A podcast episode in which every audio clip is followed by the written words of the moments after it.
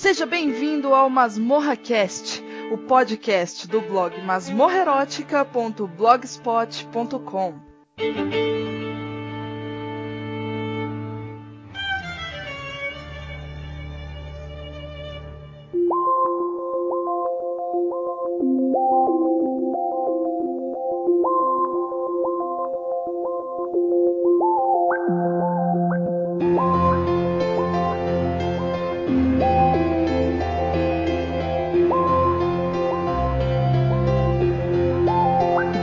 pessoal, estamos começando mais um Morracast. Meu nome é Dona do Curso, estou aqui com a Angélica Helsch. E aí, tudo bem, galera? Tudo bom, tudo ótimo. E também com o Marcos Noriega. Opa! Hoje vamos falar um pouco sobre o Satoshi Kon, que infelizmente morreu esse ano em 2010. Pois é, grande mestre, né? Satoshi Kon e obras incríveis aí como Paprika, Millennium Actress, Perfect Blue, Tokyo Good Fathers, tem anime, né? Rojin Z, por aí vai. Nós vamos aí falar um pouco sobre as obras desse cara aí, desde o comecinho, um pouquinho sobre a biografia dele.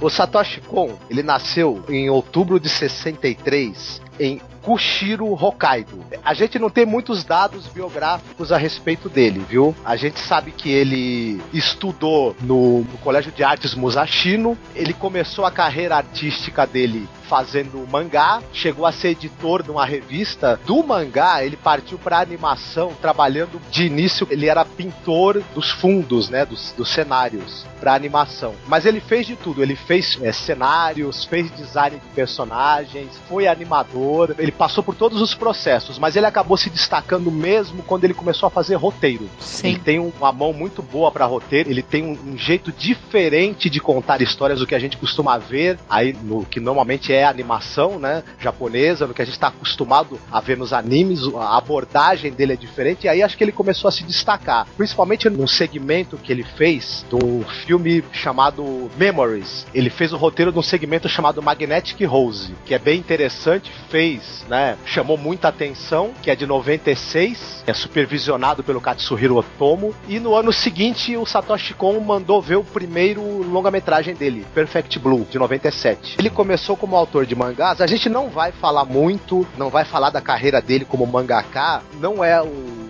nosso assunto, nosso assunto aqui é cinema, né? Então, embora a gente goste de mangá, a gente não lê os mangás dele para poder comentar. O mangá do Satoshi Kon vai sair um, um pack assim com todos os volumes no Brasil. Já foi, já foi anunciado já. O nome do, do mangá é Serafim é, 2 Oku 6661 336 Notsubas. Opa, então quando for publicado no Brasil, nós teremos a oportunidade de ler, né? E uhum. conhecer o trabalho dele como mangaka. Mas como eu te falei, não é o, o assunto que a gente pretende tratar, é, é, ele como cineasta, né? Como diretor de animação, na verdade. A gente também não vai falar muito, já para avisar os nossos ouvintes, porque ele participou, na verdade, de muitos animes, né? Ele, como roteirista, desenhando cenários, fazendo design de personagens, ele participou de vários animes para TV, uma lista muito grande, não daria nem pra gente querer falar de tudo aqui. Então a gente vai ter que se ater ao que ele fez mesmo como diretor.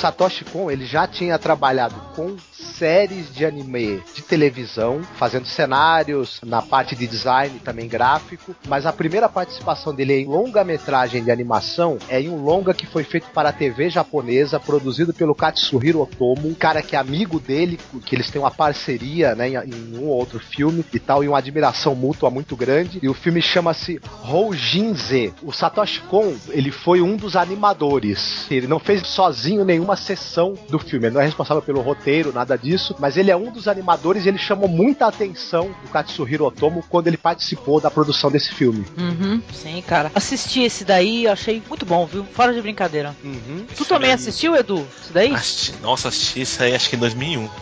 Faz um tempinho, né? Mas, pô, a gente assistiu recentemente, cara. Eu achei uma história muito bonita, viu? Muito interessante. Eu revi porque ele é bem comédia, ele é mais engraçado, apesar de ter umas cenas que cyberpunk assim. Muito legal, cara. Hoje em Z é a história de um velho ali que ele tá sendo tratado por uma uma mocinha, uma assistente social, que é, uma, aliás, uma, uma aluna do curso de enfermagem do hospital, que eles ficam dando assistência pros velhos na residência deles. O filme começa, na minha opinião, de uma maneira dramática, né? Porque você vai tendo assim os créditos do filme e você escuta a voz do velho pedindo ajuda, ajuda, ajuda e falando que tá todo urinado na cama e tal. Aí quando começa o filme, eu já falei pro Marcos, falei, olha, eu acho que eu vou chorar com isso daí, porque começa dessa maneira, mas aí logo no começo tu já recebe esse, esse, esse essa inserção de humor, né? Porque você vai ter o velho ali pedindo para ser trocado, mas vai ter um gato enorme, gordo, com o rabo bem na cara do velho e a menina conversando com ele com na maior alegria, né? E vai chegar um um pessoal do Ministério da Saúde, vê só, e do bem-estar. Aí eles vão. Da família, pega o velhinho pra fazer teste, né? É, contra. Não, ele nem família tem, né? Ele não tem família, ele tá sendo cuidado ali pela aquela assistente ali de enfermagem. É, mas não foi autorizado. Não foi autorizado, não foi autorizado. O filme ele aborda umas questões muito interessantes, né? Que é isso do abandono dos idosos, né? O quanto as pessoas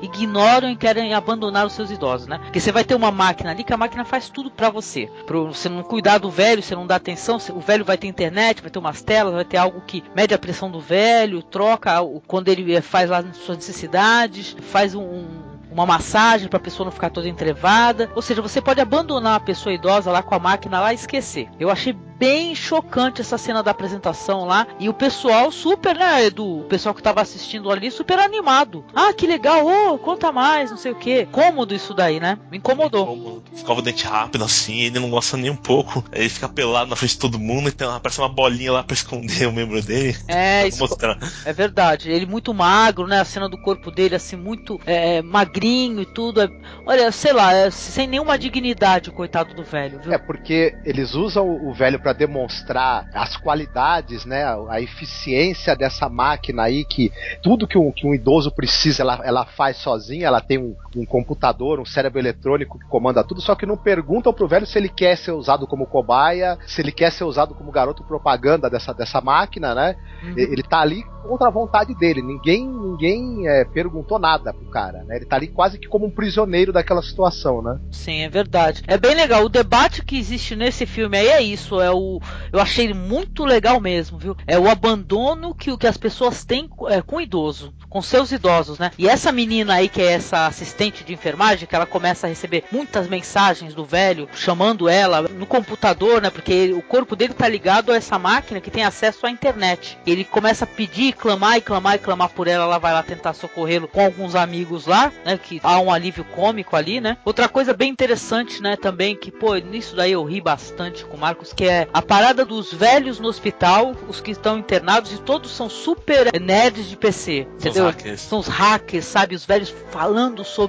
sobre como hackear, hackei não sei o que lá, hackei a NASA e tudo. Olha, eu achei isso tão engraçado, sabe? Porque é, vai de frente com, a- com essa ideia aí de que o idoso não sabe nem usar a internet. Exatamente. A gente pensa que o cara tá ali naquele asilo, ele só fica o dia inteiro, sei lá, fazendo nada, né? Sendo cuidado, Jogando xadrez, né? entediado. O caramba, os, velhos, os velhinhos estão com o cérebro funcionando, estão ligadíssimos em tecnologia de ponta, são todos hackers, né? Os diálogos são maravilhosos, dos velhos, né? E sei que essa menina aí, ela fica nessa de ajudar esse idoso, ela tem essa obsessão, né, com esse idoso, porque ela mesma, a própria família dela, que quando ela tinha avó morando em casa com ela, ela precisava de um espaço para poder estudar, só que eles tinham avó em casa. Um belo dia, ela acordou de manhã, a avó não estava mais lá. Era jovem, tudo, ela não questionou isso daí. Ela descobriu meses depois que a avó tinha morrido abandonada numa clínica. Quer dizer que ela também sente culpa e ela tenta se, sabe, é, se perdoar dessa situação que ela viveu na vida dela, é, é, tentando ajudar esse velho. Eu sei que é bem angustiante. tem- você tem a impressão que essa máquina não é invasiva, né? Ela só fica só a pessoa deitada e a máquina tratando. Quando ela vai sal- a velha máquina é to totalmente invadida, tá totalmente ligada no corpo dele, no, nos órgãos internos dele, sabe? É, é, é história forte, pesada. Ela, apesar de parecer uma história, o pessoal lida com esses assuntos com muito humor, ela é uma história muito triste, na minha opinião. É, a máquina tem uma inteligência artificial que ao longo do longa, ela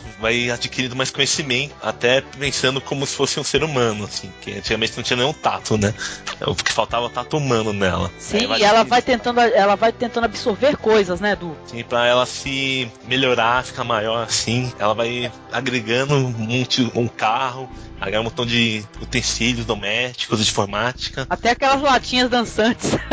Até ela. É, nesse, nesse ponto pra frente, o filme fica mais mesmo, ele, ele envereda mais pro caminho da ficção científica mesmo, né? Sim. E, tal. e ele fica mais com cara assim do, do que a gente costuma ver em anime mesmo, né? Esse, essa mistura de ficção científica, ação, humor e, e muitos absurdos também, né? E vale destacar que o final é sensacional e não vamos entregar ele também. Ainda tô sob a influência desse Rojin Z. É, a cena final do filme, só tive uma coisa que eu pude dizer quando eu vi. Caralho!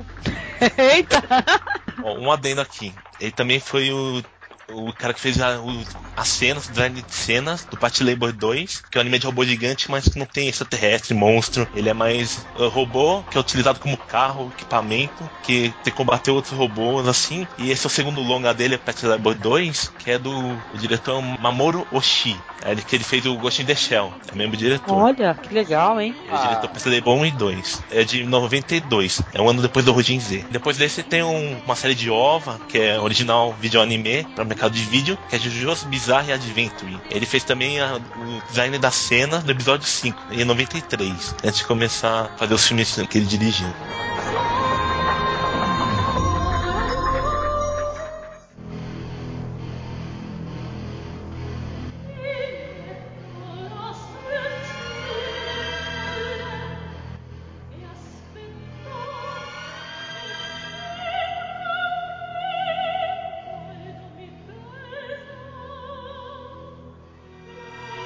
Memories é um, é um filme em três segmentos. O primeiro segmento chama-se Magnetic Rose, é dirigido pelo Koji Morimoto, tem Sai Okamura e o roteiro é do Satoshi Kon, inspirado numa história do Katsuhiro Tomo. Hum, sim. É. E aí a gente já pode começar a falar de uma coisa que o Satoshi Kon gosta de trabalhar nos filmes dele, que eu acho que é o tema principal dos filmes dele, que é essa coisa da mistura da realidade com a ficção. Né?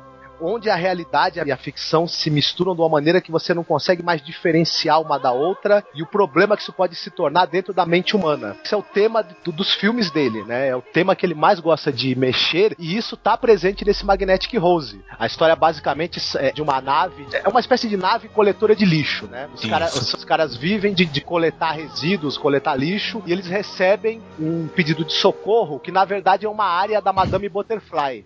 Sim, é, muito bonita cantada, por sinal.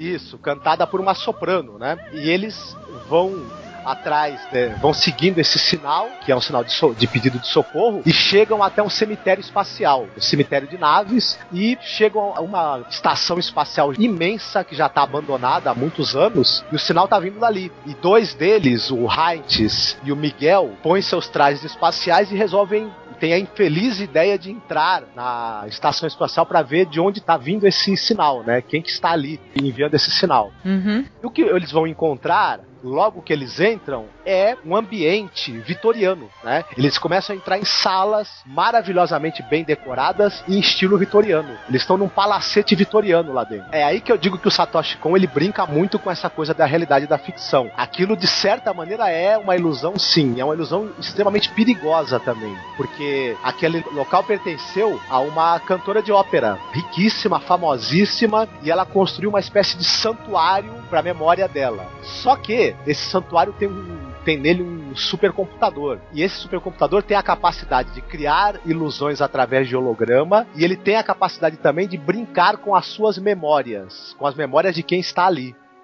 Olha só que fantástico. Eu assisti esse, esse segmento já faz um tempo, viu? Não lembrava direitinho. É uma espécie psicológico de ficção. Lembra alguns filmes como Língua no Horizonte, assim. É bem interessante. Eu acho que a gente falar muito mais vai entregar o que acontece no filme, né? O, o filme ele tem, um, um ele tem uma, uma, uma atmosfera de, de, suspense, é quase que sobrenatural, só não é. A gente começa achando que é sobrenatural, depois a gente descobre que aquilo é feito através de tecnologia, né? Tecnologia que permite a um supercomputador adentrar e, se, e utilizar as memórias humanas e, e fazer projeções visuais usando aquilo para te levar à loucura, para te manter preso ali. E esses dois astronautas eles vão enfrentar um perigo muito sério, né? Vão estar com a vida deles em perigo por conta disso. E aí, Edu, o que, que você tem a dizer desse segmento do, do Memories? O roteiro dele realmente é o melhor de todos. A música Satoshi Kon é bem escolhida. Não vê nem o trabalho dele que uma música seja mais escolhida, assim. Se encaixa perfeitamente nos personagens lá. Isso é bem interessante, mexe com a psique humana. Uhum. Uma coisa interessante também desse episódio e de outras coisas que o Satoshi Kon escreveu, ele cria umas tramas que a gente vai, aos poucos, a verdade vai se revelando de uma maneira que a gente não consegue adivinhar o final. Ele é um cara que ele sabe envolver o espectador de uma forma que a gente fica assim preso no mistério mesmo. E ele é um cara especialista, na minha opinião, em dar soluções perfeitas para as tramas que ele cria. É isso aí. Então, bora passar pro próximo trabalho do Satoshi Kon.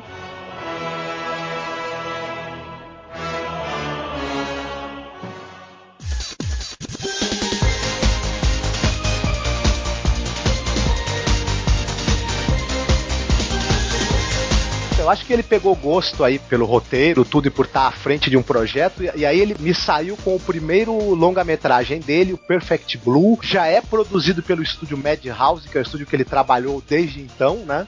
Uhum. Desde 97 aí ele tá, ele tá fazendo séries também, ele participa de séries de TV e de outros longas pela Madhouse, que é um baita, né, estúdio de animação, que aliás tá agora fazendo as animações da Marvel, né? Os personagens Olha. Da que legal. Esse daí eu cheguei a assistir recentemente até. O, o Perfect Blue, ele foi é um anime, acho que o, o Eduardo também deve concordar, e você, que ele foi considerado revolucionário na época. Ele foge totalmente do que a gente pode esperar de um anime. Ele não tem inspiração, na verdade, no, na cultura do anime, naquela coisa do, dos robôs, do, ou do sobrenatural, ou, da, ou daquela coisa de ação. Ele tem uma inspiração, na verdade, no cinema e na literatura policial. É onde eu acho que que o Satoshi Kon vai beber as suas ideias, né? Sim. Acho que a gente pode passar uma sinopse, né, do, do longa pro pessoal saber, né? É, é até complicado fazer sinopse sem entregar, mas eu vou tentar.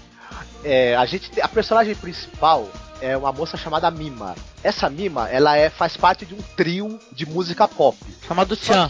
chama, chamado Chan, Chan, né? Não é, não é o Chan da Carla Pérez, é o, é o, é o Chan. né? Chan. Isso. Só que tem uma coisa, ela, o cara que é o produtor do grupo, ele é um cara, ele é um produtor muito experiente e ele viu vários desses grupos começarem e sumirem, né? Inclusive tem uma moça chamada Rumi que é secretária dele, ela já foi inclusive membro de um desses grupos de música pop. O sucesso acabou, ela trabalha como secretária do cara e também ela é uma espécie de braço direito da Mima. Né? Sim. E amiga também, né? E amiga. O produtor dela tem uma ideia para a carreira dela ter mais longevidade. Ele resolve encaixá-la como atriz numa série de TV policial chamada Duplo Cego, Double Blind, né? E tal. Ela não tá muito afim de fazer isso, mas ela vê que é uma, uma saída para a carreira dela ter mais ser mais longa. Ela acaba aceitando meio a contragosto e o produtor ele fica pressionando o, o roteirista da série e o diretor da série para ela ter papel cada vez maior. E o, os caras falam pra ele: olha, tudo bem, a gente pode dar um papel para ela maior, só que ela vai ter que fazer umas concessões. Ela vai ter que fazer uma cena de estupro, ela vai ter que fazer cenas de nudez. A Mima, ela acaba entrando em crise por causa disso. Ao mesmo tempo em que ela começa a, achar que ela tá perdendo a inocência, que ela tá meio que se prostituindo pro sistema, né? Pro show business, né? Ela, ela tá perdendo aquela, aquela, aquele, aquela aura de inocência juvenil que ela tinha no grupo. Começam a acontecer ataques e assassinatos de pessoas próximas a ela. Uhum. Sim, começa na, no estúdio que eles gravam lá, começa a ter. Explode uma bomba lá, né? É, o cara que é o produtor dela, né? Que é o agente dela, recebe uma, uma carta bomba, uhum. né? E uhum. acaba sendo ferido. É, mais pra frente, o, você tem o assassinato do roteirista da série e de outras pessoas ligadas a, a esse novo rumo que a carreira dela tá tomando. O Sim. interessante é o seguinte: a gente tem uma figura que começa a aparecer também, que é uma espécie de fã fanático dela, né? É um cara que era fã e que não aceita. É um stalker, né? Um stalker, né? Um não, e ela descobre isso é, através do blog dela, né? Exato. É até interessante porque esse filme é um filme até antigo, né? E tudo, mas já, já mostra no Japão essa ascensão dos blogs e tal, né? Hum? Que a pessoa coloca a vida pessoal dela e começa a acessar. Ela começa a acessar e ver que estão manipulando ali as informações, né? E tal. Isso. Isso é que é interessante, porque esse blog que aparece, ele conta fatos muito detalhados da vida dela, o que ela fez ao longo de todo o dia, só que não é escrito por ela. Isso né? mesmo. É escrito por alguém. E aí a gente tem certeza que realmente ela está sendo seguida, que alguém está tá atacando ou, e matando essas pessoas aí que estão ligadas à carreira dela. Só que é o seguinte, ao mesmo tempo, a gente sabe que ela tá em crise, numa crise cada vez maior e, e a realidade, ela tá começando a confundir a realidade com o enredo da série, com o que tá acontecendo com esses crimes. Ela não sabe mais o que é a vida dela, o que é a série, quem está por trás desses crimes pode até ser ela mesma, ela não tem certeza. E nós também, o, o público, ficamos num suspense muito grande em saber o que, que realmente está acontecendo. Uhum. Isso é isso é tornado mais intenso pela montagem. O Satoshi Kon é um verdadeiro mestre nisso. É uma montagem muito inteligente em que esses vários planos de realidade vão se fundindo e se confundindo. É, o, o filme vira um quebra-cabeça, né? Ele tem uma, uma carpintaria dramática aí muito curiosa, muito engenhosa para manter a gente no suspense o tempo todo. Ele dá uma dica do que tá acontecendo depois, mais pra frente ele já desmente aquilo e a gente fica num verdadeiro labirinto ali tentando, né, descobrir o que tá havendo e a própria Mima, o personagem, ela também quer descobrir o que está acontecendo, né? Tal. É um filme fascinante, né? Que, que ele, tá, ele tá mais pro suspense psicológico, você não vai ter em momento algum, não tem robôs gigantes, não tem monstros, não tem ninguém fantasiado, né? Então, realmente o filme você não sabe se é uma cena do filme, se é uma cena real ou se a personagem está imaginando. Você ainda não tem certeza se não é uma imaginação até se o filme existe. Isso é bem interessante. Aí uhum. mistura tudo e você tem que ficar prestando atenção no filme para ver se consegue achar alguns elementos que vão achar, chegar até a verdade no final. E esse, esse, anime realmente é um thriller psicológico que é, tem umas cenas meio violentas e uma vez eu exibi para umas pessoas que não gostavam de anime. Daí eles começaram a andar, correr um pouco mais atrás desse tipo de produção. Somente mais, umas animações mais de longas. Uhum. Eu dei umas indicações assim, o Satoshi Kon é ideal para quem quer uma coisa inteligente para assistir. Hum. Então, a própria cena do estupro, né, Marcos, ela é uma cena até forte, né? Ela é uma cena bem forte, ela é inspirada na cena de estupro da Judy Foster no filme Acusados, né? E isso é dito até literalmente durante, no anime, né? Olha só que interessante. Mas visualmente, né? Vamos falar aqui de graficamente, ele não tem, não tem um desenho muito aprimorado, né? Não, eu acho que ele, ele, que ele é visualmente interessante, sim. Tá, se não o, a animação, talvez, visualmente, ela ficou um pouco datada, porque a gente tem animações aí. Talvez não esteja remasterizada, né? Também, também. As cores, né? Mas as, até acho que as cores um pouco esmaecidas, elas são também propositais, né? Por conta desse clima de, de, de ilusão e de e esse clima mórbido, né? Que a personagem vive, né? Talvez até as cores tenham a ver com isso também. Mas ele é interessante visualmente em relação à narrativa e à montagem, né? Isso ele é alucinante até, né? Ele é instigante. Um dado importante é que a série era para ser feita para vídeo e a produção é um pouco menor assim de custo. Então acho que também influenciou o estilo da animação, que depois no meio da produção resolveram fazer um anime para cinema mesmo. Ah, certo. Eu acho que foi que, que isso talvez Eduardo tenha, tenha relação com eles perceberam que o filme tem uma cara mesmo de cinema, né? De filme de cinema. O roteiro é roteiro de um filme. Sim, com certeza. Não deve e, nada a... para um roteiro tipo daquele filme Os Suspeitos, vai. Não deve mesmo, nossa. Uhum. É, esse esse aí também, não sei se vocês concordam, eu acho que é outro, outro exemplo de, de filme que ele. É, não dá para falar do final sem entregar, não, não dá pra gente entregar, mas assim, eu também achei uma solução muito elegante e muito engenhosa que ele deu para essa trama. Uma solução assim que me agradou bastante. Ah, uma solução até bonita, né? Inesperada até. Eu lembro que eu fiquei até admirada com, com o desfecho da personagem. Muito bom mesmo. É, final é, fantástico. É, é, um final muito bacana mesmo. É, é, diferente do que eu tava esperando uma coisa e ele, ele, ele conseguiu me surpreender. Sai daquele clichê de, de, de filme de suspense de psicopata e de serial killer que a gente tá acostumado. Pro primeiro longa do cara, assim, o roteiro é uma obra de arte, né? Muito bom mesmo. Então, o roteiro realmente foi muito bem trabalhado. E por ser uma série de DVD ou vídeo lá, eles iam cortar e ia meio estragar o, o andar da, do, da história. Uhum. Então, realmente acertaram fazendo longa. É bom pra cacete. Concordo. Muito bom, vai ficar aí na postagem. Perfect Blue pra vocês.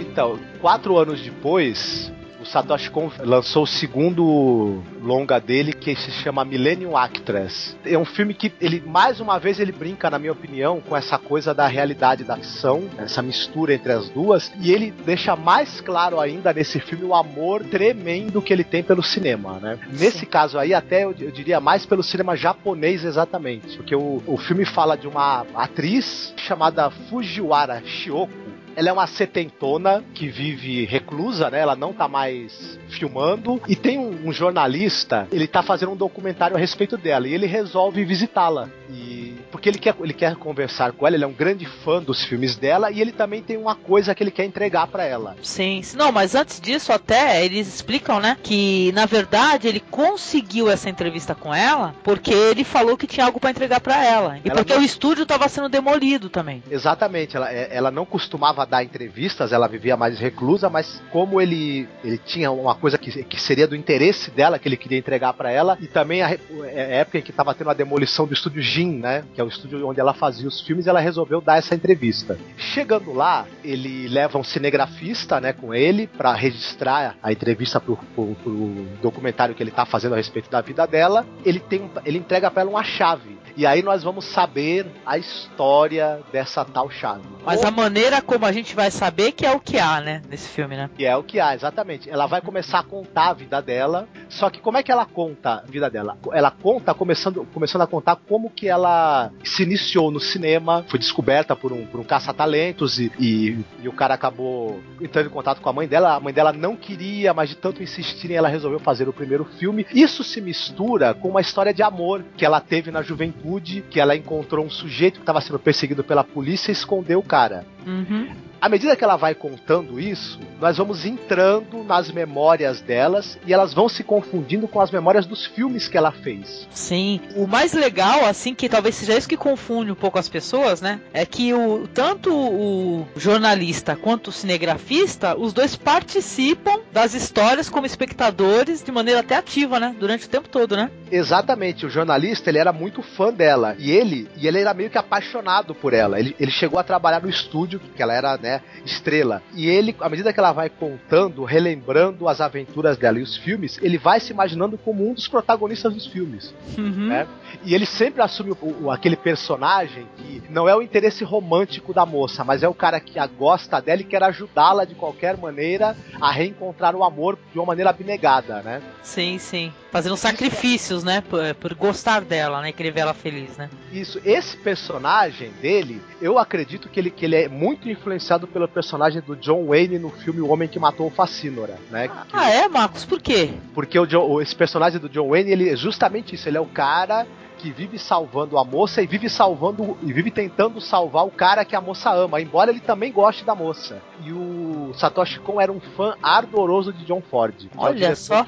Fascinora. Nesse filme também ele faz referência a vários filmes do Kurosawa, do Kenji Mizoguchi. Uhum. Ele faz referência ao, ao cinema mais é, comercial, Godzilla, enfim. Ele faz um, uma espécie de tour pelos gêneros do cinema japonês, né? Hum, sim. Esse daí tu assistiu, Edu? O Millennium Actress? O Millennium Actress realmente é um, uma animação belíssima. Eu só assisti semana passada, infelizmente. Uhum. No final do filme sai chorando, que é genial. Esse tipo de narrativa de misturar uma coisa real com uma história assim, tem um nome, mas eu não tô lembrado agora. Só sei que para quem assiste, não, eu me confundi um pouquinho, mas daí eu entendi o que significava. Que para mostrar o, os filmes que ela fazia e a história dela ao mesmo tempo senão acho que ia me estragar Sim, o, a história dela é contada através do, dos trabalhos que ela realizou, né? Sim, a gente percebe qual a história dela e quais são os filmes que ela participou. Isso aí é realmente genial. E eu, eu achei visualmente impressionante, viu? Lindíssimo. Ele é lindo, nossa. Lindo, lindo. Esse daí é uma obra-prima mesmo do cinema, né? Não é, é. uma obra-prima do, do anime nem nada. Ele é uma homenagem como o Cinema Paradiso é pro cinema. Sim, sim. E outra coisa, né, que explode a cabeça do pessoal é que todo mundo diz que o Inception tem uma relação é, é, total aí com esse Millennium Actress, né, do Satoshi Kon, né, Marcos? Eu acho que o Inception tem, ele tem uma, uma relação com, com quase todos os filmes do, do Satoshi Kon, mais notadamente esse, o Millennium Actress, e muito, mas muito mesmo com o Páprica. Inclusive, fica difícil a gente achar que não, não, o Páprica não influenciou o Inception. Embora o, o Christopher Nolan não se pronuncie, né? Mas muita gente já, já andou cutucando ele perguntando, viu? É, mas é que nem outros diretores aí, que eles têm influência de, de um trabalho assim, de origem japonesa, mas eles não dão os créditos, né? Agora, falando sobre o Millennium Actress, visualmente, o que, que, vocês acharam? Eu achei lindo de se ver, inclusive, não só o roteiro. Muito bom gosto, muito bonito, a, as cores são muito bem utilizadas e é, é de encher os olhos essa coisa de, por exemplo, a mina tá dentro de um trem ele é atacado por bandidos. Daqui a pouco, você, é, quando ela sai do trem, ela já tá na época dos samurais, guerreiros samurais, né, por todos os lados.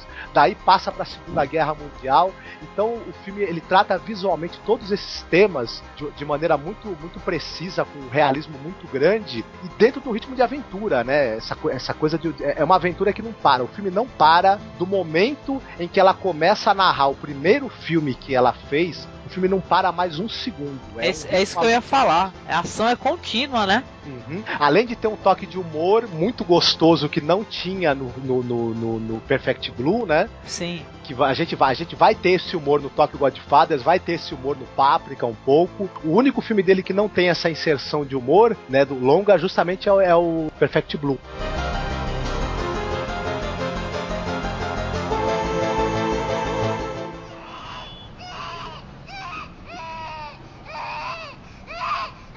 Vero, bah! 何かしら？何が気に食わないの？じゃあ。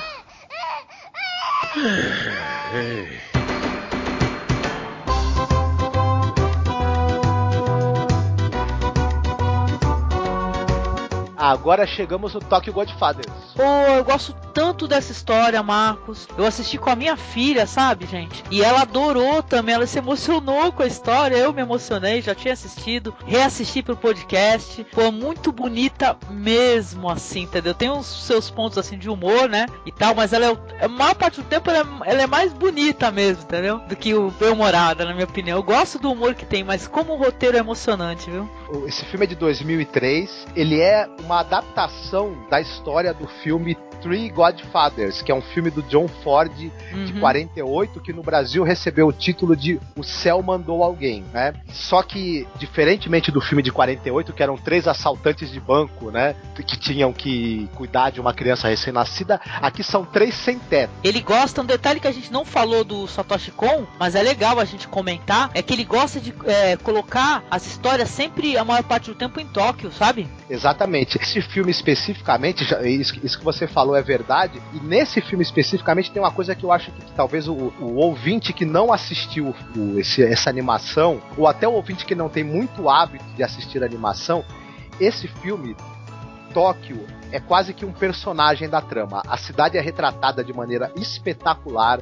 É, os fundos, né, os cenários foram escolhidos ângulos maravilhosos para serem, uhum. serem dados. A gente acaba tendo uma outra visão de Tóquio, não é aquela Tóquio dos, dos luminosos, da, das avenidas hipertecnológicas que a gente vê.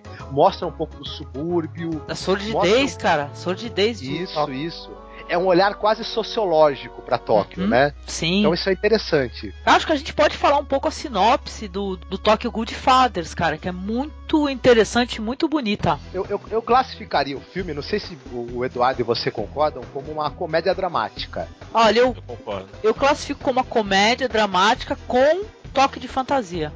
Isso, de ação até em alguns momentos Uhum. também. Né? E a, a história basicamente é de três sem-tetos, né? Três, três sem-teto. O Hana, que é um travesti, Sim. o Jin, que é um pai de família, que, um cara que largou a família. Alcoólatra. Ou- alcoólatra, né? Hum? E a menina que eu esqueci o nome dela. Não, é. a- Eu esqueci também, Eu- mas é o seguinte: É. ela, ela fugiu de casa. Isso, e uma menina chamada Mi- Miyoko, se eu não me engano, que fugiu de casa. Miyoko, Miyoko. né? Esses, esses três personagens encontram um bebê. Pois é, né? E contra todas as probabilidades, né? Se você é um sem teto, você não tem o que comer, você tá muito mal acomodado, você encontra uma criança, o que, que você pensa? Você, ou você leva pra um departamento de polícia, pra um hospital, a última coisa que você vai pensar é ficar com essa criança, né? Exato. Pra cuidar. O- exato, só que o Hana, o travesti que, que, que- do grupo, ele sempre quis ser mãe. E quando ele vê aquela criança, os instintos maternos dele vêm à tona. Né? Ele fala, Poxa, eu vou querer cuidar desse, dessa criança. É a melhor Eu- parte, cara. Eu adoro esse personagem, cara. Não, e ele é muito religioso, sabe? Ele tem, ele acredita que é um sinal divino essa criança ter aparecido, sabe? Ele fala que tá grávido. Começa o filme eles num, num- numa fila do sopão à noite e ele fala pra mulher do sopão que ele tá se alimentando por dois. Exatamente. É, esse filme tem um- uma mensagem meio natalina. É claro que essa coisa da criança e dos os três são uma alusão aos três reis magos, né? Que nem o filme do John Ford, por sinal. Exatamente, exatamente. É, eu sei que eles precisam encontrar a mãe e o pai dessa criança também, lógico. né? Eles resolvem É, cuidar da criança eles- e tentar achar os pais. Porque eles encontram uma chave com a criança que é a chave de um, de um armário no metrô, um negócio assim. Isso. E, e a- eles vão seguindo várias pistas. Uma delas acaba levando até a boate cujo dono é um mafioso. Sim, né? isso mesmo. Ali nessa boate, esse- esse- o dono da boate é, sofre um atentado. Mas antes de sofrer o atentado, ele fala que a mulher, que é a mãe da criança, trabalhava lá. Né? O Sim. Cara que, que aqui é o assassino que tenta matar esse, esse sujeito que é o dono da boate, ele acaba sequestrando a Miyoko e o bebê. Nossa, é tensa essa cena, né? A gente fica super nervoso, é um latino, né? Uhum. Só fala espanhol, E aí-. Isso. É, exatamente. E aí daí pra frente, nós, ah, o filme ele é ele, ele entra naquela coisa da, da, da comédia dramática e de ação. Eles vão tentar se re- vão se reencontrar, vão continuar seguindo as pistas pra encontrar os pais da criança. Tem uma série de reviravoltas e, e algumas cenas de ação, até uma perseguição de carros perto do final que é Muito famosa. espetacular, É. né? O filme é lindo, cara. O filme tem uma mensagem muito bonita de esperança, assim, que. de esperança inquebrantável, sabe? Muito legal mesmo, sabe? Eu, eu, fiquei, eu sou apaixonada pelo Tokyo Good Fathers, inclusive pela trilha sonora, que é lindíssima. É claro que também essa busca pra pra eles acharem os pais da criança, eles vão rever a própria vida, Sim. vão acabar né, avaliando caminho que eles estão tomando, vão, vão sentir mais saudade das famílias que eles abandonaram, né? Por esse ou aquele motivo, né? E como não podia de ser, deixar de ser um filme como esse, que é uma comédia, mas também ela tem uma, uma mensagem otimista, né? As coisas vão acabar se encaminhando para que eles também deem uma solução para a própria vida deles, né? Exatamente, é isso mesmo. Uau, graficamente é impressionante, lindíssimo. Eu fiquei extasiada com o Tokyo Good Fathers, viu? É, Edu, eu não sei se você também vai concordar, eu acho que outra coisa, esse é o filme do Satoshi Kon que tudo bem que o, o Perfect Blue e o Millennium Actress, os, os personagens são muito bem trabalhados, mas eu acho que é- esse filme, em termos de expressão dos personagens, de, de dos personagens mesmo comunicarem os seus sentimentos, eu acho que esse chegou, esse foi um pulo, né? De uma evolução. os personagens têm realmente uma psique bem elevada, mostrando bastante os sentimentos deles, o que eles pensam, o que aconteceu no passado para eles estarem naquela situação. São bem pé no chão. É bem, essa obra é bem diferente que não tem aquelas viagens assim, alucinação. Isso. Uma coisa viajar, né? Bem pé no chão. Uma cidade como ela é. O bebês parece, os três personagens, parece que eles não querem trabalhar, né? E, mas eles têm dinheiro, só que eles não querem usar. Tanto que a menina ela vai comprar o leite lá no mercado. Uhum. Tudo de coisa junto, assim. Eles gostam dessa situação. Não é uma Sim. coisa que é imposta a eles, eles vão ficar lá mesmo. Tanto que acho que o travesti, ele podia continuar uma pessoa normal, assim, um mendigo. Mas ele escolheu ficar lá na rua mesmo. É, ele teve uma desilusão amorosa, né? E tudo, né? Agora, pô, a cena que eu fiquei triste pra caramba aqui, né? Assistindo com a minha filha e tudo, foi a cena do mendigo, né? Do mendigo que tá à beira da morte, cara. Ó, aquela Ce- cena cena, cena chocante, né, gente? chocante.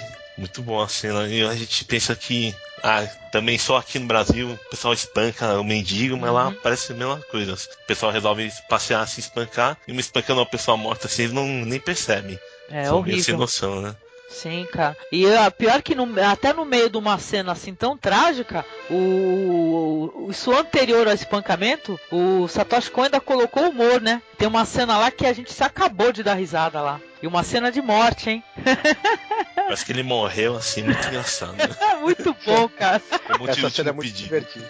Nossa, a gente riu que se acabou aqui, cara. Quem não assistiu precisa conhecer o Tokyo Godfathers, que é um presente, viu? O Satoshi pode ter partido aí, mas ele deixou um monte de, de coisas legais pra gente poder acompanhar, viu? Ah, uma coisa que eu queria falar a respeito desse filme também é que é o seguinte, ele acabou não fazendo muito sucesso aqui no Brasil, mas eu acho que é até importante a gente falar isso. Assistam esse filme, conheçam, porque o, o público, por exemplo, de anime, uma parte do público, por conta do tema, do, do que ser um tema mais realista e tal, pessoal acabou muita gente não se interessando, né? Então eu, eu acho que. E, e também o, o pessoal que gosta dessa temática da comédia dramática também, por ser animação, acabou também não assistindo. E, e esse é um, um filme que ele pode agradar em cheio, tanto ao público que gosta de comédia dramática, quanto ao público que gosta de anime. Teve uma grande distribuição no Brasil, né? O DVD. Pois é, pois é. Acho que o pessoal tem festival, quem, hein? Uhum. Quem torceu o nariz pra ele na época, perdeu, marcou bobeira, que é um tremendo filme, excepcional. Uma, uma das grandes obras do cinema em geral, não só na Isso. animação. Exatamente, né? Não é nem para um nicho específico, é assim, é uma obra cinematográfica mesmo, bem feita, né? Tanto quanto Sim. o Millennium Actress ou Perfect Blue também, né? A diferença desse, desse pros outros dois que você citou, Angélica, é que esse tem uma narrativa mais linear. Esse daí ele não, ele não entra nessa viagem do Satoshi Kon, Uhum. que ele normalmente tem nos filmes dele, dessa coisa de, de acabar com o limite entre a fantasia, a realidade, a razão e a loucura. Esse, é esse filme ele tá, ele tá com uma narrativa mais linear, mais pro realista, mas a habilidade dele como roteirista transparece também nessa história. O, o, o, o sentido dele de ritmo, de tempo da narrativa e, e também de, de manter a gente preso à solução de um mistério continua intocável nesse filme. Perfeito. Sim, tem certa parte do filme que quando você acha que tá tudo resolvido, o simplesmente volta de novo a correria, né? O corre-corre, né? Que tu fala, ah, agora tá tudo resolvido e tal, o que eles queriam fazer. Daqui a pouco você vai ver, tá a correria de novo, uma confusão. outro filme que tem uma solução muito legal, muito elegante e que não é clichê demais e que não é tão previsível assim. Eu, eu, eu adoro os finais que o cara dá pros filmes dele, viu? Todos eles me satisfizeram muito.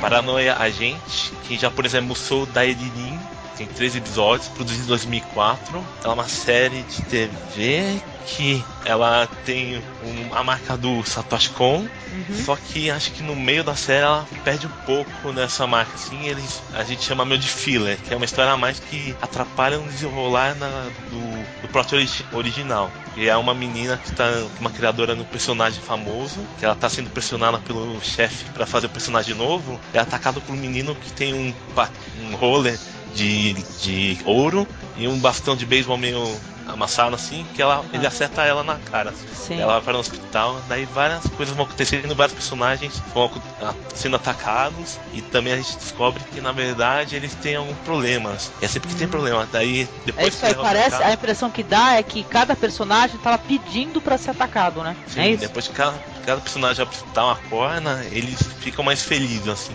Uma coisa boa tivesse acontecido com eles. Mesmo quase ter morrido entrando em coma, essas coisas. Pô, eu acho que a gente pode até falar que não não é spoiler, um pouco desses personagens, cara. Porque eu assisti um pouco e achei bem interessante. Tem essa moça, da, moça aí que ela cria é, personagens pra virar bichinho de pelúcia, né? E ela criou um que é muito, mas muito famoso, tem uma venda monstruosa. E ela tá com um prazo final lá para poder entregar um outro personagem, muita expectativa em cima dela, ela tá desesperada, né? Depois tem um um policial, ele tá sendo extorquido pelos mafiosos e tal, tá desesperado, começa a se tornar um ladrão e tal, que é por sinal ele, eu acho que ele é um alívio cômico até da história, porque é muito engraçado a maneira como ele, ele se ele se vê, a maneira como ele se vê como um herói, né? Ele tá ali roubando famílias, roubando pessoas, invadindo casas, e ele fica acompanhando o tempo todo, né, Marcos? O mangá, né? Eu achei muito legal isso daí, parece um mangá que, o, que ele é um herói no mangá, né? sabe? É, é, impressionante. Tem esse personagem aí que é um policial, tem um, um, outros dois personagens que são dois detetives, né? É, é meio galhofa, o detetive impaciente, malvado, o outro detetive muito bonzinho. Sei que a história é bem legal, eu tava gostando quando eu tava assistindo. Mas o Angélica e Eduardo, esse menino do, do skate, né? Que ele golpeia as pessoas na cabeça. Patins, patins. Dos patins, aliás, dos patins de ouro, né? Ele é, ele é quase que, que algo simbólico. A pessoa tá é, com um problema que ela, não, que, que, ela não tem solução, a vida dela tá indo pro fundo do poço, e aí ela, ela tá precisando to tomar uma porrada, digamos, de alguém para ela acordar, né? Tal, pra, poder ver as coisas de uma outra maneira. E esse, esse garoto ele surge como uma espécie de, de Deus ex máquina, né? Isso. Pra tentar interromper uhum. o, roda viva que a pessoa tá vivendo. É, é, é muito curioso uma, é, esse, essa premissa da série, né? Da gente desmontando os problemas que, que essas pessoas estão vivendo e como uma história vai entrando na outra também, né? Sim. E ele é Mas curtinha, Satoshi... né? Só três episódios, é facinha de baixar. E o Satoshi Kon dirigiu só cinco episódios dessa série. Ah, então é por isso que ela tomou outro rumo, viu, É, deve ser por isso mesmo. Tem uma história assim que tem um suicidas querendo se matar, não tem, não aparecem vários personagens, assim, é uma história à parte. Que no final que aparece o, o Shonen Bart, que vai aparecer no finalzinho mesmo. Então acho que é só pra. Tem também história que também enrola que tem as mulheres assim, vizinhas que estão conversando sobre os feitos de Onebate que é. uma pessoa tava em crise, daí levou, não sei o que lá, a mulher brigava com a mãe, daí apareceu, ele bateu nela. Eita, eu achei bem legal, eu peguei, talvez eu tenha pegado só a fase do Satoshi Kon, tá vendo? Porque os episódios que eu assisti, eu achei bem interessantes, porque tem um ponto que eles até chegam a, a prender esse moleque aí, e as viagens do moleque é, são fantásticas, viu? Eu recomendo, viu? Os caras falaram aí do que é uma mistura de Lost com David Lynch, caramba! É, então, esse personagem é preso lá e tem. Ele pensa que é um personagem de RPG. Então ele vai contando a história com os dois, dois detetives com ele, que lembram o Millennium Actors também, né? E uhum. interage com a história, assim. Meio... é interessante isso aí. E o final me lembra bastante o final do Paprika. Então eu não vou dar muito spoiler, que Opa! é interessante. Mas lembra bastante, assim. É muito, muito bom. Ó, oh, legal, vou, vou terminar de assistir agora. Edu me deixou curiosa, cara ela tem uma animação de ótima qualidade, né? Tem, tem. Sim, a música da abertura é muito show, cara. Muito é legal. Genial aquela música, tanto da abertura quanto do encerramento. A abertura me deixou até arrepiado aquela música, né? É muito boa. A Não, letra e, é ótima. E a abertura, né, cara? A abertura em si, né? É, eu achei muito bem bolada, Edu. Porra, que é assim, tu vê todo mundo rindo, né? E sorrindo. Que é o pessoal no meio do lixão. Só em situações ruins, né? Então, assim, é. Local, é, todo mundo rindo, dando bastante gargalhada. Só em locais assim é, é tristes, né? Que era pessoa estar tá chorando. Eu achei legal isso daí. Até na lua, isolado, né? Isso, muito bom, cara. Eu achei bem legal esse Paranoia Agent, né? É, realmente a abertura que me deixou mais curioso de ver a série. Que era muito estranho o personagem rindo, e você vê que eles são até meio depressivos. Pois é, cara, pois é, deixa a gente curiosa. Eu fiquei bem curiosa, viu? Eles aparecem rindo em cenários que são representações do que eles estão sentindo por dentro, né? Olha só. Curiosa. Marcos matou a charada aí, Edu. É, realmente tem tudo a ver. Legal, muito bom, cara. Recomendamos aí o Paranoia A, gente vai ficar na postagem para vocês.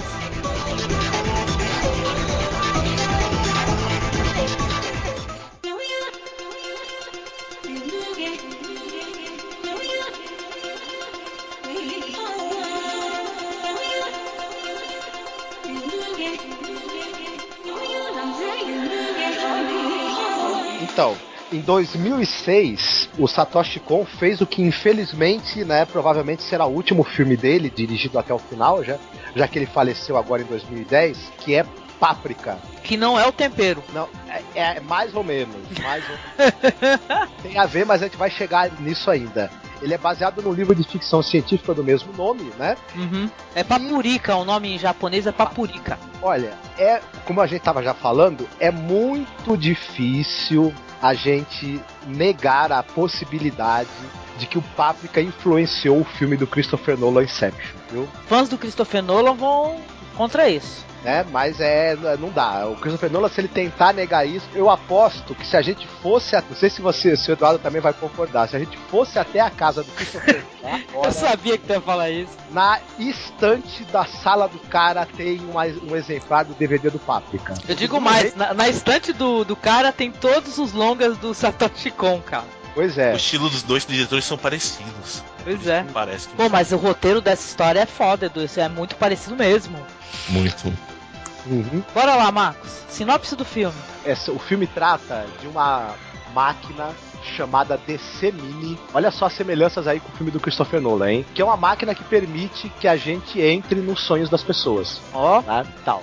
E você tem um policial que ele está fazendo um trata essa máquina é usada para tratamento psiquiátrico. Sim. Você usa essa máquina para poder entrar nos seus próprios sonhos e fazer uma espécie de terapia para passar por traumas, por problemas psiquiátricos e psicológicos que você tenha. Ocorre que começam a acontecer fatos estranhos, pessoas que não estão usando a máquina começam a, a, a, ter seus sonhos invadidos, começam a ter comportamentos estranhos, é, porque, porque o que acontece é o seguinte: através da máquina, o cara pode entrar na sua mente. Sim. Ele pode adicionar coisas, né? Adicionar coisas, é, é, fazer com que você entre num sonho estando acordado, o que pode ser algo muito perigoso, né? Porque você está de frente com uma janela na vida real, no sonho você pode estar de frente com uma piscina, né? Aí e já querer viu, pular né? na piscina e cair pela janela e morrer, né? uhum, né? Isso mesmo. Exato. Então começa a se ter uma investigação para saber porque é, esses dois desses aparelhos do, do DC Mini foram roubados. Né? Isso, isso. E um dos caras que trabalhava no desenvolvimento desses aparelhos, o Imuro,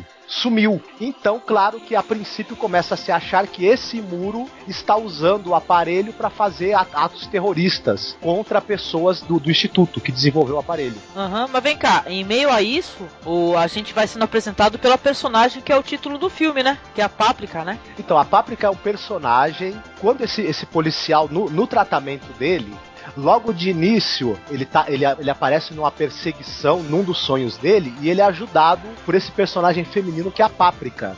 Ela é, uma, ela é quase que uma heroína, né? Que ela aparece nos sonhos das pessoas Sim. para ajudá-las, né? A, a, a para guiá-las nesse mundo dos sonhos que, ela tão, que elas estão penetrando, para que ajude no tratamento delas, no que elas têm que descobrir ali, hum, né? Isso mesmo. E, e, e, ela, e ela usa o nome Páprica porque tá, tem a ver com tempero mesmo, né?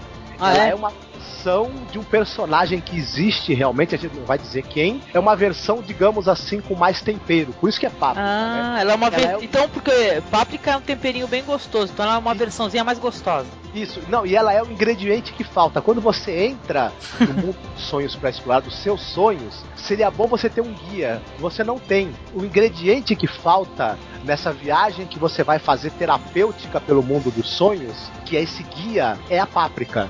Certo, é isso mesmo. Muito bom, eu gostei muito dessa personagem, viu, cara? E você, Edu, o que, que achou do filme? Eu achei o filme bem. Ele não é confuso, não. É um filme bem feito. E o roteiro é bem linear também. Apesar de ficar viajando no, na nos sonhos das pessoas. E é, você pode ver que o, quando o Satoshi Kon fez o filme, ele fez o de Barry junto, né? Ele foi pensando em todos os detalhes para o filme ficar bem coeso. E ele é bem diferente da obra original. O final realmente também é original. E é uma parada bem Inception mesmo, sonho dentro de sonho, Isso. sabe? Meio suspense, né? Tem umas partes que até dá um medinho, né? O filme tem muitas, muitas sequências de sonho. E são. E essas sequências eu acho que elas são um show de imaginação, em primeiro lugar. São muito, muito inventivas. São sequências de ação dentro do, do, do ambiente dos sonhos e com os sonhos das pessoas se misturando, né? Se isso não lembra o Inception, acho que nada mais lembra. Mas são, além de muito inventivas, maravilhosamente bem realizadas em termos de animação. E em termos de montagem e mais uma vez é um show de uso de efeitos sonoros. Aliás, o, o uso dos efeitos sonoros do, dos filmes do Satoshi Kon em todos é arrasador, né? É assim, é, é algo assim para nenhum cineasta mesmo botar defeito. Sim, tudo, trilha sonora, saca? Que é uma coisa que eu presto muita atenção, muito perfeito mesmo, cara. Páprica é uma viagem tremenda, assim, achei um barato. E visualmente lindo também, belíssimo. Agora eu não, não, não ia imaginar, engraçado, eu não sabia que era após o Tokyo Good Fathers, né? Que a gente tem a impressão, assim, assistindo o Tokyo Good Fathers, que ele tem um visual mais é, limpinho, né? Do que o Páprica, né? Parece que o estilo já é diferente ali também da animação. Tem, e também tem uma diferença que tem muitas cores. No filme da Páprica as cores são bem intensas, bem colorido. Sim, sim. O Tokyo Good Fathers ele é mais sombrio, né? É mais. É. Tudo se passa à noite, né? No escuro, né? É, o Tokyo Godfathers tem menos contraste de cor. Uhum. Né? Enquanto que o Páprica ele joga o tempo todo com cores fortes e muito contraste, mas é porque tem esse clima né, colorido e fantasioso do sonho mesmo, né?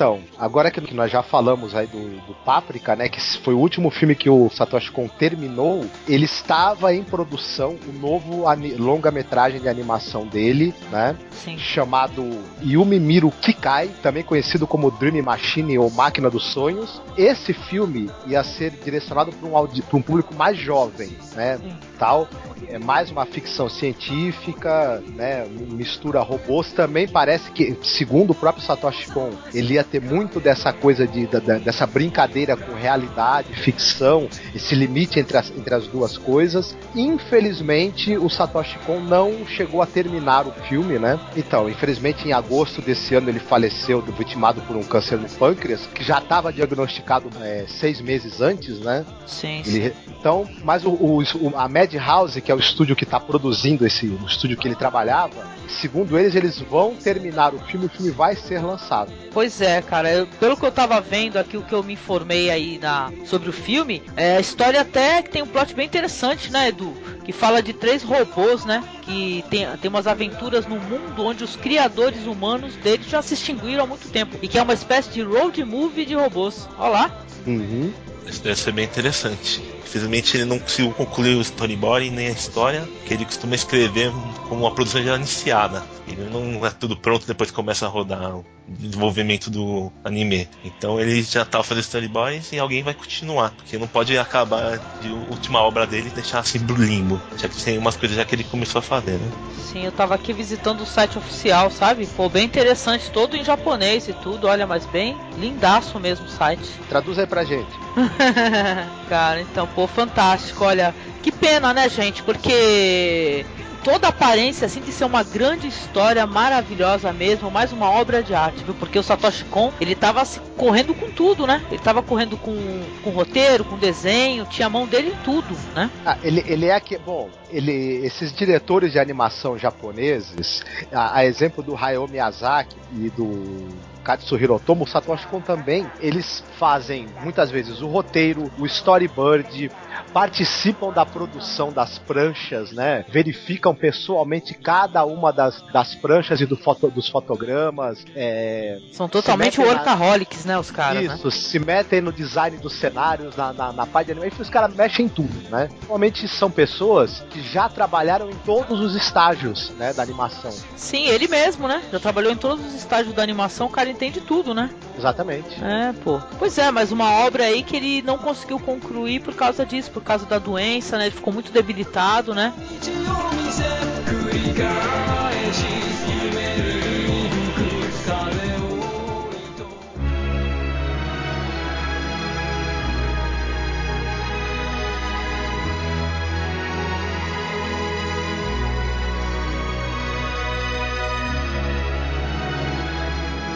Satoshi Kon na verdade, ele não se considerava mesmo. O cara tinha umas obras muito geniais assim, mas na opinião é, ele fez um trabalho muito bom. Ele fez um, imprimiu seu estilo nas animações que ele produziu. Ele se metia a fazer o storyboard completo, para uhum. tudo que tinha, toda a cena, mínimo detalhe, ele, ele desenhava. Ele também fazia, às vezes, de, direção de dublagem.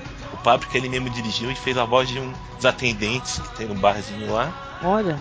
Ele também ele trabalha com profissionais muito bons, ele escolhe quem faz a animação com ele e é escolhido a dedo o, o pessoal lá que faz a arte, o desenho fundo de cena, de computação, os efeitos. E ele deixou um, filmes bonitos que todo mundo tem que assistir. Quem gosta de cinema, cinema até autoral que ele consegue fazer. Realmente, quem não assistiu esses filmes está aprendendo é, obras geniais. Tem que correr atrás eu acho que o Satoshi Kon, ele era um sujeito, além de ser um grande diretor de animação, né, um, um cara que os trabalhos têm um nível técnico excepcional, um dos melhores talvez em atividade no Japão, ele era um cara que tinha um, uma obra diferente, um pouco diferente do que a gente costuma ver, né, do universo do anime. Então, um, algo talvez mais intrigante, mais adulto até e tal. E era um cara que era um grande apaixonado por cinema, tanto o cinema japonês quanto o cinema ocidental. Então eu me identifiquei muito também com, com isso na obra dele, esse amor que ele tem pelo cinema e as referências que ele faz ao cinema nos, nos trabalhos dele. Um cara excepcional, com, infelizmente, né, é, teve uma morte aí prematura. Acho que ele ainda tinha muito o que realizar e o que fazer. O resto a gente relembrar aí os trabalhos dele e quem não conhecer, tá, não, não, não, não perca tempo, assista. Pois é, Perdemos aí o Satoshi Kon, que faleceu jovem, né? Na casa dos 40, mas deixou essas obras aí tão interessantes, né? Ele, eu acho que ele tinha muito mais o que fazer, né? Tanto que ele deixou até ser trabalhos aí inacabados, né? E pô, na internet, a família do Satoshi Kon liberou uma carta, né? Que ele deixou é, endereçada a todos mesmo, a, a família, amigos, a todos os fãs e tal. Uma carta muito bonita que ele escreveu já muito debilitado, sabe? Uma carta muito, muito emocionante mesmo mesmo. Eu chorei quando eu, quando eu li a carta, sabe? E que ele agradece a todas as pessoas, pede perdão. É uma carta bem vinda do coração. Que ela não passou assim através de nenhum assessor de imprensa e tudo, ela não foi revisada. Tá ali a verdade ali do Satoshi Kon, ele pedindo perdão, ele falando das frustrações dele, das preocupações dele. Uma carta muito bonita e, e tudo. Tem um áudio dessa carta aqui que eu criei aqui para vocês poderem escutar. Também vou deixar aqui um link na postagem pro blog que colocou aqui no Brasil essa carta aí, traduziu essa carta do, do inglês para o português. Tá uma carta muito bonita, pô. E sobre o diretor, é o que vou reafirmar o que todo mundo disse. O trabalho do cara é, é fascinante, sabe? Para mim também foi um choque quando eu fiquei sabendo que ele faleceu, sabe? Ainda mais ainda porque a gente sempre fica em choque quando descobre que é uma pessoa muito jovem, né? E tudo. Ele, esse câncer, por sinal, ele escondeu, né? Só quem soube mesmo foram foi família e parentes mais próximos, eu acho que nem todos, né? E tal como vocês vão descobrir na carta aí e tudo. Tá aí, sabe, conheçam o trabalho aí do Satoshi Kon, que sabe, é um trabalho cheio de conteúdo, não é nada infantiloide, não é um trabalho nada bobo, é um trabalho, sabe, muito cerebral e muito interessante para quem curte cinema e tem muita gente que tem mania de torcer o nariz pra, pra, pra anime, né? Eles chamam de anime. Para mim, os filmes do Satoshi Kon não, não dá para você pegar e categorizar simplesmente como anime, sabe? Assim como obra cinematográfica, sabe? De tanta perfeição. É isso aí, gente. Muito obrigado.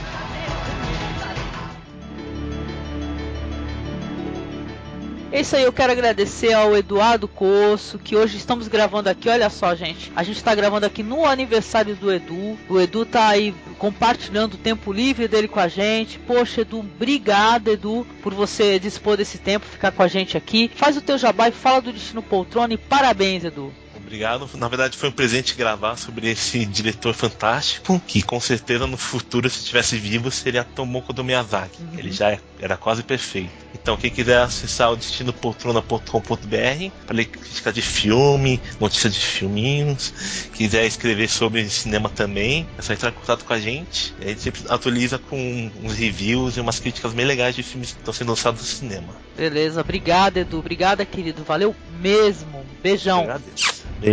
Meu jabá é do Masmorra Cast, né? Escutem, acessem o blog Masmorra Erótica. Quem também quiser saber novidades aí sobre cinema, quadrinhos e cultura em geral, acesse o Destino Poltrona para saber se a, as novidades aí no mundo cultural são confortáveis ou não para você curtir. E é isso aí. Feliz aniversário pro, pro Eduardo. Oba. É isso aí, cara. E eu deixo aqui o meu abraço para todos. Também tem um outro projeto lá, que é o Mulherada Cast. Visitem o Mulherada Cast. Está aqui em blogs amigos, blogs que eu curto. Tá? Um abraço a todos e obrigada, viu, Satoshi Kon? Valeu, Satoshi Kon. Arigato. Sayonara.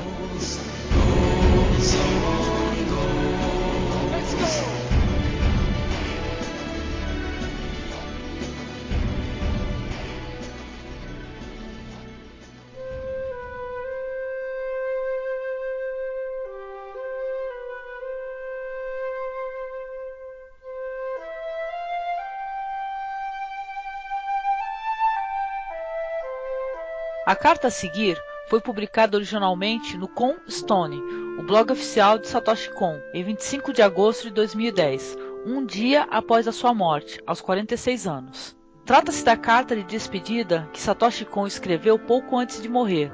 Seus parentes então publicaram uma versão digital em seu blog.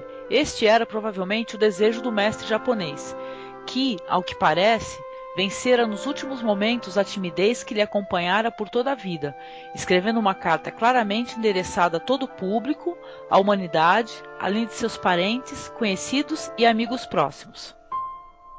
A carta é densamente carregada de emoção e tristeza, mas também de grandes lições. O estilo da escrita é caracteristicamente errante, como bem definiu Makiko Ito, não possuindo uma progressão linear, clara e limpa, atributos típicos de versões revisadas. Por óbvio, Kon não dispunha de tempo e das forças necessárias para revisar e depurar a carta, atribuindo-lhe o polimento típico dos textos oficiais. Mas é por isso mesmo que se trata de um objeto de relevância especial. Temos em mãos os sentimentos e pensamentos crus em estado original de um dos maiores diretores de anime de todos os tempos.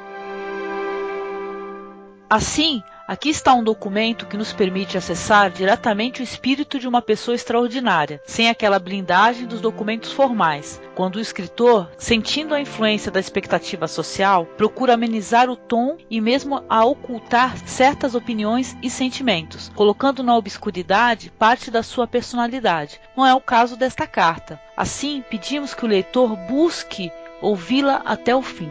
Agradecemos a Makiko Ito pelo esforço que permitiu o resto do mundo ter acesso às últimas palavras de Satoshi Kon e com elas aprender uma grande lição de humanidade. Sayonara, adeus. Como eu poderia esquecer o 18 de maio deste ano? Recebi o seguinte pronunciamento de um cardiologista no Hospital Musashino, são os estágios avançados de um câncer pancreático. Metástase em vários ossos. Você tem, no máximo, meio ano de vida.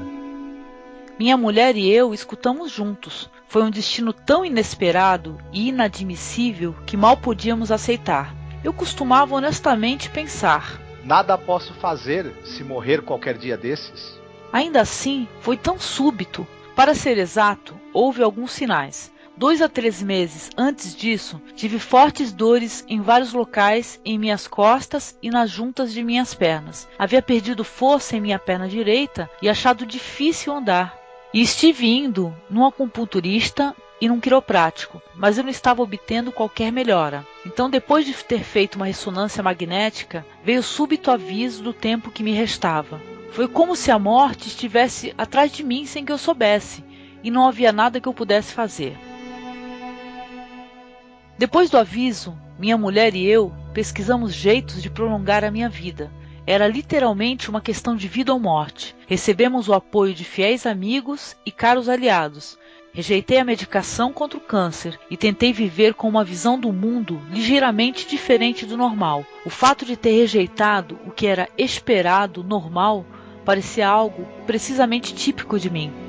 Eu realmente nunca senti pertencer à maioria. Era o mesmo com os cuidados médicos, como qualquer outra coisa. Por que não tentar viver de acordo com os meus princípios? Entretanto, como é o caso de quando estou tentando criar uma obra, um filme, a vontade sozinha não basta. A doença continuou progredindo dia após dia.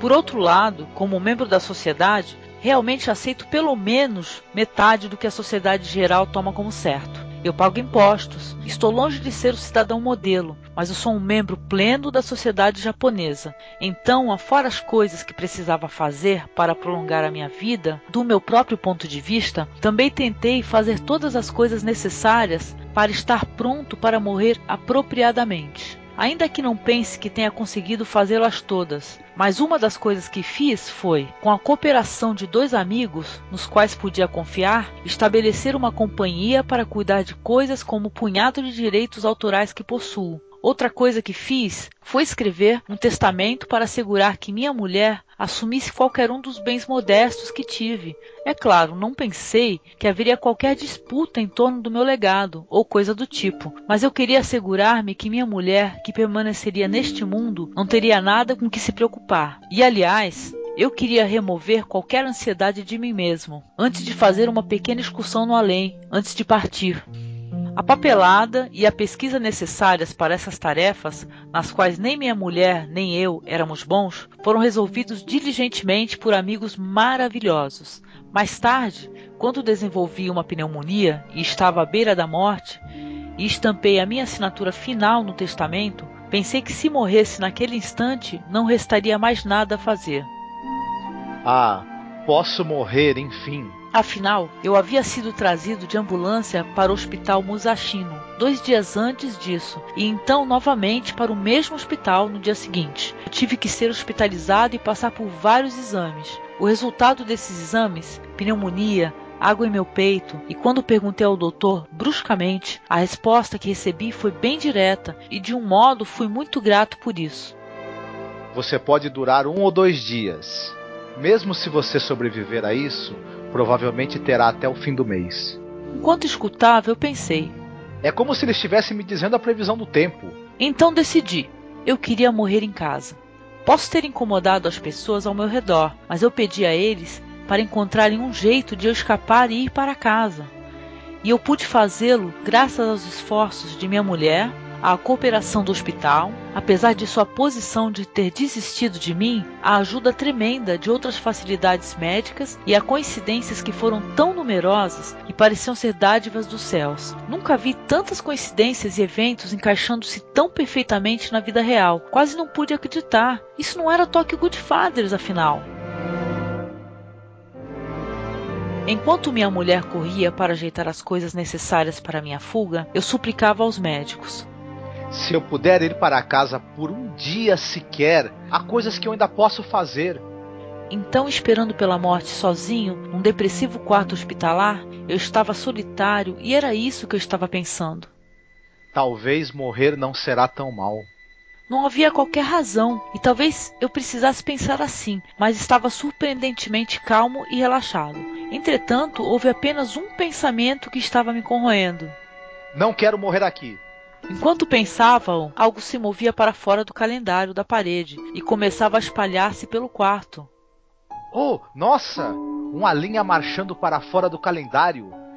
Minhas alucinações não são originais mesmo. Tinha que sorrir sobre o fato de que os meus instintos profissionais funcionavam até mesmo numa hora dessas, mas em todo caso eu estava provavelmente mais perto da Terra dos Mortos do que eu já estive em qualquer outro momento. Realmente senti a morte muito perto de mim, mas com a ajuda de muitas pessoas, eu milagrosamente escapei do Hospital Musashino e voltei para casa, empacotado pela Terra dos Mortos e pelos lençóis da cama. Eu devo enfatizar que não guardo críticas ou mágoas do Hospital Musashino, então não me entenda mal. Eu só queria ir para casa, meu próprio lar, o lar onde vivo. Eu estava um pouco surpreso que, mesmo quando eu estava sendo carregado para minha sala de estar, como um bônus, experimentei essa experiência do leito de morte a que todos são familiares. Essa sensação de ver seu corpo sendo carregado de um lugar elevado. Eu estava olhando para mim e para a cena ao meu redor, de uma posição a vários metros acima do chão, através de lentes de ângulo amplo e luz de flash. O quadrado da cama no centro da sala parecia muito grande e proeminente, e meu corpo envolvido por lençóis estava rebaixado no centro do quadrado. Não pareceu muito gentil, mas eu não estou reclamando. Então, tudo que eu tinha que fazer era esperar a morte em meu próprio lar. Contudo, parece que eu pude superar a pneumonia. Ah, eu meio que pensei assim. Não consegui morrer? Mais tarde, não pude pensar em nada mais além da morte. Eu pensei que já tivesse de fato morrido. No fundo da minha mente, a palavra renascido pulsava várias vezes. Surpreendentemente, então, a minha força vital havia rejuvenescido. Do fundo do meu coração, eu acredito que isso é devido às pessoas que me ajudaram. Primeiro e antes de tudo, minha mulher, meus amigos caridosos, os médicos e enfermeiras, os administradores de saúde. Agora que a minha força vital havia se restituído, não podia desperdiçar meu tempo. Eu disse a mim mesmo que me fora dada uma vida extra e que eu tinha que gastá-la cuidadosamente. Então pensei que queria pagar pelo menos uma das irresponsabilidades que havia deixado para trás neste mundo. Para ser sincero, só havia dito às pessoas mais próximas sobre o meu câncer. Não havia sequer dito aos meus pais. Em particular, por causa das várias complicações relativas ao trabalho, eu não pude dizer nada às pessoas, mesmo que eu quisesse. Eu queria ter anunciado meu câncer na internet e reportado meu tempo de vida restante, mas se a morte de Satoshi fosse marcada, algumas ondas de choque poderiam ter sido geradas, não importando o quão pequenas. Por essas razões, eu agi de maneira muito irresponsável para as pessoas caras a mim. Estou tão arrependido. Havia tantas pessoas que eu queria ver antes de morrer para dizer apenas uma palavra de consideração. Família e parentes, velhos amigos e colegas de classe do primário, ginásio e colegial, os camaradas da faculdade, as pessoas que conheci no mundo do mangá, com quem compartilhei tanta inspiração, as pessoas no mundo do anime, a cujas mesas sentei-me próximo, com as quais saí para beber, com as quais competia nos mesmos trabalhos, com os camaradas com quem compartilhei bons e maus momentos, as pessoas incontáveis que pude conhecer devido à minha posição de diretor de cinema, as pessoas que chamavam a si mesmas de meus fãs, não apenas do Japão, mas de todo o mundo, e os amigos que eu fiz na web. Há tantas, tantas pessoas que eu queria ter visto pelo menos uma vez. Bem, há algumas que não. Mas se eu as ver, eu temo que o pensamento eu posso nunca mais ver essa pessoa novamente. Iria apoderar-se de mim, e que então eu não conseguiria saudar a morte graciosamente. Mesmo se eu tivesse me recuperado, eu teria muito pouca força vital restante e necessitava-se muito esforço para encontrar as pessoas. Quanto mais pessoas quisessem me ver, tanto mais difícil era encontrar-me com elas. Que ironia! Ademais, a parte de baixo do meu corpo estava paralisada devido ao câncer espalhando-se por meus ossos, e eu estava debruçado em minha cama, eu não queria que as pessoas vissem meu corpo pálido. Eu queria que a maior parte das pessoas que eu conheci se lembrasse de mim como um Satoshi cheio de vida. Eu gostaria de usar esse espaço para desculpar-me com meus parentes, amigos e conhecidos, por não dizer a eles sobre o meu câncer, por minha irresponsabilidade. Por favor, entendo que este era o meu desejo egoísta. Quero dizer, Satoshi Kon era aquele tipo de cara. Quando eu imagino seus rostos, apenas eu tenho boas memórias e eu me lembro de seus grandes sorrisos. A todos, obrigado por todas as lembranças verdadeiramente importantes. Eu amei o mundo em que eu vivi. Apenas o fato de poder pensar isso me faz feliz. As muitas pessoas que eu conheci no decorrer da minha vida, independentemente de terem sido positivas ou negativas, ajudaram a moldar o ser humano que é Satoshi Kon. E eu estou grato por todos esses encontros, mesmo se o resultado final é uma morte precoce na metade dos 40. Isso eu aceitei como meu próprio e único destino. Tantas coisas positivas aconteceram comigo, afinal. O que eu penso sobre a morte agora é: Posso apenas dizer, que infortúnio no entanto, embora eu possa despreocupar-me de muitas das minhas ações irresponsáveis por não dizer às pessoas, eu não posso evitar de sentir-me arrependido por duas coisas: sobre os meus pais e sobre Maruyama-san, fundador da Madhouse. Ainda que tenha sido bem tarde, não houve escolha além de esclarecer toda a verdade. Eu queria implorar o seu perdão. Tão logo eu vi a face de Maruyama-san quando veio ver-me em minha casa, eu não pude evitar o fluxo de lágrimas ou meu sentimento de vergonha. Lamento tanto, tanto por acabar assim. Maruyama-san não disse nada e apenas abanou sua cabeça e segurou minhas mãos. Eu estava preenchido de agradecimento, sentimentos de gratidão e alegria que eu fui sortudo bastante para trabalhar com esta pessoa, Vieram até a mim como uma avalanche. Pode ser egoísmo, mas senti como se tivesse sido perdoado naquele instante. Meu maior arrependimento é o filme Dream Machine. Eu estou preocupado com não com o filme em si, mas com a equipe com quem pude trabalhar nele. Afinal de contas, há forte possibilidade que os storyboards que foram criados com nosso sangue, suor e lágrimas nunca sejam vistos. Isto porque Satoshi Kon meteu suas mãos na história original, no roteiro, nos personagens e tramas, nos esboços, na música, cada mísera imagem. É claro, há coisas que eu compartilhava com o diretor de animação, o diretor de arte e outros membros da equipe, mas basicamente a maior parte do trabalho pode ser apenas entendida por Satoshi Kon. É fácil dizer que foi minha culpa por organizar as coisas desse jeito, mas do meu ponto de vista, eu fiz todo esforço para compartilhar minha visão com os outros. Entretanto, no meu estado atual, eu posso apenas sentir um profundo remorso por minhas insuficiências nessas áreas. Eu peço desculpas a toda a equipe, mas eu quero que entendam, ainda que apenas um pouco, Satoshi Kon foi aquele tipo de cara, e é por isso que ele pôde fazer anime meio estranho, um pouco diferente. Eu sei que isso é uma desculpa egoísta, mas pensem no meu câncer, por favor, me perdoem. Não estive parado esperando pela morte. Mesmo agora, Estou pensando com meu cérebro debilitado em jeitos de deixar o trabalho vivo, mesmo depois de ter desaparecido. Mas todos eles são ideias cadentes. Quando eu contei a Maruyama-san sobre as minhas preocupações com Dream Machine, ele apenas disse: Não se preocupe, nós vamos dar um jeito, então não se preocupe. Eu chorei. Chorei incontrolavelmente. Mesmo com os meus filmes anteriores, eu fui tão irresponsável com as produções e orçamentos, mas eu sempre tive Maruyama-san para resolver tudo para mim. Dessa vez não é diferente. Realmente não mudei. Eu pude falar com Maruyama-san até me saciar. Graças a isso, eu pude sentir pelo menos um pouco que os talentos e as habilidades de Satoshi Kon foram de algum valor à nossa indústria. Eu lamento perder o seu talento. Gostaria que você pudesse deixá-lo para nós. Se Maruyama-san do Madhouse diz isso, então eu posso ir para o submundo com um pouco de autoestima afinal. E é claro, sem todos me dizendo isso, eu, sim, Sinto arrependimento que minhas visões estranhas e a habilidade de descrever as coisas com minúcia de minutos sejam perdidas. Mas não há o que fazer. Estou grato do fundo do meu coração que Maruyama-san deu-me a oportunidade de mostrar ao mundo essas coisas. Obrigado, muito obrigado. Satoshi Kon foi feliz como diretor de animação. Foi tão triste contar aos meus pais. Realmente eu pretendi subir até Sapporo, onde os meus pais vivem, enquanto podia, mas a minha doença progrediu com rapidez tão inesperada, irritante, que eu acabei ligando para eles da sala do hospital no momento mais próximo da morte. Estou nos estágios finais de câncer e morrerei logo. Fui tão feliz tendo nascido como um filho de papai e mamãe. Obrigado.